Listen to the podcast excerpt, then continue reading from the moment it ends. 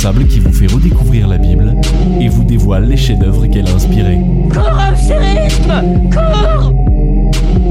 Salut à toutes et à tous, les cloches sonnent, le chocolat commence déjà à être dévoré sans ménagement par vos petits cousins depuis la prime aurore. C'est dimanche, c'est Pâques. Et nous, on commence plein poumon avec la chorale gospel dirigée par Jason White.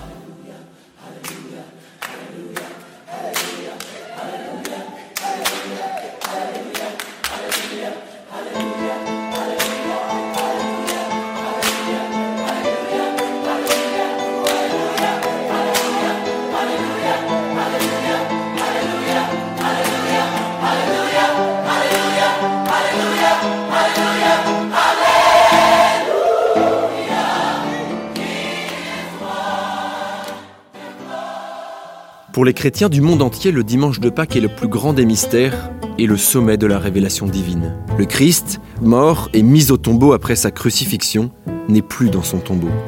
Voilà comment l'évangile selon Saint Luc raconte cette scène au chapitre 24, versets 1 à 3. Et le premier jour de la semaine, à l'aurore profonde, les femmes vinrent au tombeau, apportant les aromates qu'elles avaient préparés. Elles trouvèrent la pierre roulée de devant le tombeau. Étant entrées, elles ne trouvèrent pas le corps du Seigneur Jésus. En cet instant qui renverse l'histoire de toute l'humanité, les femmes et les disciples à leur suite ont de quoi être complètement déboussolés. Ils ne voient pas Jésus en gloire, comme sur le mont Tabor au moment de la transfiguration. Ils n'entendent pas sa voix, ni celle de Dieu comme au moment du baptême du Christ dans l'eau du Jourdain. Enfin, ils ne touchent pas son corps, comme Saint Thomas sera invité à le faire quelques jours plus tard. Non, rien de tout cela. La première manifestation de la résurrection est, de manière inattendue, un tombeau vide. Après le drame de la Passion, le retour en gloire de Jésus ressuscité survient donc sur le mode de la discrétion la plus totale.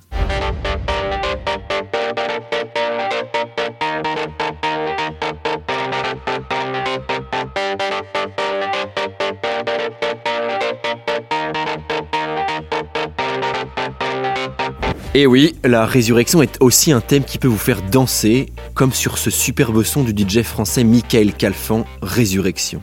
Signe de la victoire définitive de la vie sur la mort, pour les croyants, la résurrection du Christ advient finalement de la plus humble des façons. Première témoin de la résurrection, les femmes qui viennent au tombeau sont celles qui ont enseveli Jésus le vendredi après-midi. Les évangélistes citent des noms différents mais tous s'accordent au sujet de l'une d'entre elles, Marie-Madeleine. Dans l'évangile de Jean, elle est même la seule à découvrir le tombeau vide et n'est pas accompagnée. Mais revenons à l'évangile de Luc. En arrivant, que se passe-t-il? Les femmes constatent que Jésus n'y est plus au tombeau. En lieu et place du cadavre, deux mystérieux anges qui les aident à mieux saisir la folie de ce qu'il se passe. À nouveau, écoutons le texte de l'évangile de Luc, chapitre 24, versets 4 à 6. Et il advint que, comme elle ne savait qu'en penser, voici que deux hommes se présentèrent à elle en habits éblouissants, tandis que, saisies de crainte, elles tenaient leur visage baissé vers le sol, ils leur dirent Pourquoi cherchez-vous le vivant parmi les morts? Il n'est pas ici, il est ressuscité.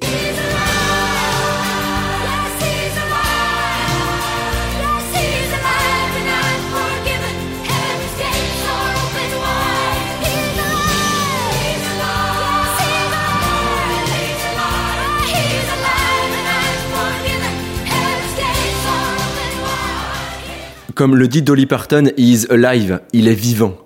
Pour les croyants, la résurrection est le sommet et l'événement décisif de la vie de Jésus, en attendant son retour puis son ascension 40 jours après. Et pour raconter la scène de découverte du tombeau vide, l'évangile selon Saint Jean nous offre un véritable bijou littéraire. Par ici les chauds de la Bible, direction les versets 1 à 4 du chapitre 20 de l'évangile de Jean. Le premier jour de la semaine, Marie-Madeleine vint au sépulcre le matin alors que les ténèbres étaient encore, et elle vit la pierre enlevée du sépulcre. Elle courut donc et vint vers Simon-Pierre et vers l'autre disciple que Jésus aimait, et leur dit, Ils ont enlevé le Seigneur du sépulcre, et nous ne savons où ils l'ont mis. On récapitule, la scène se passe très tôt le matin, quelques instants encore avant l'aube, alors que les ténèbres étaient encore. Marie-Madeleine est la première à constater que Jésus n'est plus dans son tombeau, et elle court alors prévenir Simon-Pierre et un autre disciple avec lui. À partir d'ici, attention. On a décidé de découper la suite du texte en trois morceaux distincts. À chaque passage, on s'arrêtera plus précisément sur le texte grec, qui nous permet de goûter plus pleinement à la saveur de ce que raconte l'évangile de Jean. Car par trois fois il est question de voir, mais la version grecque du texte présente en réalité trois verbes différents. Tout d'abord au verset 3 à 5. Pierre sortit alors avec l'autre disciple, et ils allèrent au sépulcre.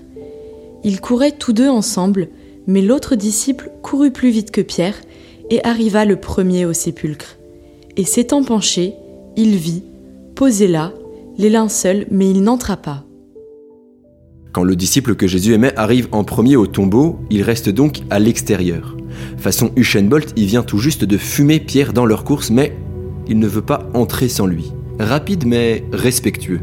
Cependant, il ne peut s'empêcher de se pencher pour blépei, dit le texte en grec, c'est-à-dire jeter un coup d'œil. La version française traduit par le verbe voir, mais il faut préciser qu'il s'agit là plutôt d'un rapide regard de curieux. Puis au verset 6 et 7. Arriva donc aussi Simon-Pierre, qui le suivait, et il entra dans le sépulcre, et il contempla les linceuls posés là, et le suaire qui était sur sa tête, non pas posé avec les linceuls, mais enroulé à part en un lieu. Pierre entre donc le premier dans le tombeau. Là, il théoreille. Le français surtraduit un peu avec le verbe contempler. En fait, il s'agit plus d'une observation vraiment attentive. Pierre inspecte du regard ses linges et ce tombeau vide. Il s'intéresse aux choses concrètes qui sont là, et il constate que lui, Jésus, n'est pas là. Enfin, au verset 8, Alors entra aussi l'autre disciple qui était arrivé le premier au sépulcre, et il vit, et il crut. Le disciple arrivé le premier entre enfin, et là il eiden, dit le texte en grec, il voit. Et c'est en voyant qu'il croit. Son regard n'est pas comme Pierre un simple constat de l'absence de Jésus. Il va plus loin. Il pose un regard de foi qui perce l'absence apparente pour percevoir la présence invisible de celui qui n'est plus là. L'absence devient alors pour lui le signe d'une présence, il vit et il crut.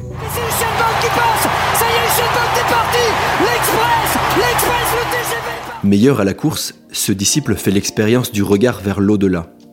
Il perçoit le sens invisible, il porte un regard métaphysique sur la réalité. C'est tout le sens du mot métaphysique en grec, composé de méta et physis, ce qui signifie littéralement au-delà du physique. Finalement, l'évangile de Jean raconte la découverte du tombeau vide en insistant sur l'importance des témoins et sur leur réaction en entrant dans le sépulcre. Comme Marie-Madeleine, les disciples se mettent à courir. Tout d'un coup, c'est les Jeux olympiques d'athlétisme. Le disciple que Jésus aimait remporte le 110 mètres haie et arrive le premier, mais il se contente de jeter un coup d'œil. Simon-Pierre entre à proprement parler dans le tombeau et son regard inspecte et constate que Jésus n'est plus là. Enfin, le disciple en question entre à son tour. Il voit comme voit un regard de foi et il croit. À travers une gradation en trois verbes différents, jeter un coup d'œil, inspecter puis voir d'un regard de foi, l'évangile de Jean indique ainsi que l'événement de la résurrection, d'abord révélé sous la forme d'un tombeau vide, appelle par excellence un type de regard bien particulier, celui qui perce l'absence apparente pour percevoir la présence invisible de celui qui n'est plus là. Allez, on vous laisse là-dessus, joyeuse Pâques, gros stuff et chocolat, et on finit avec Hector Berlioz et son Résurrexit. Allez, ciao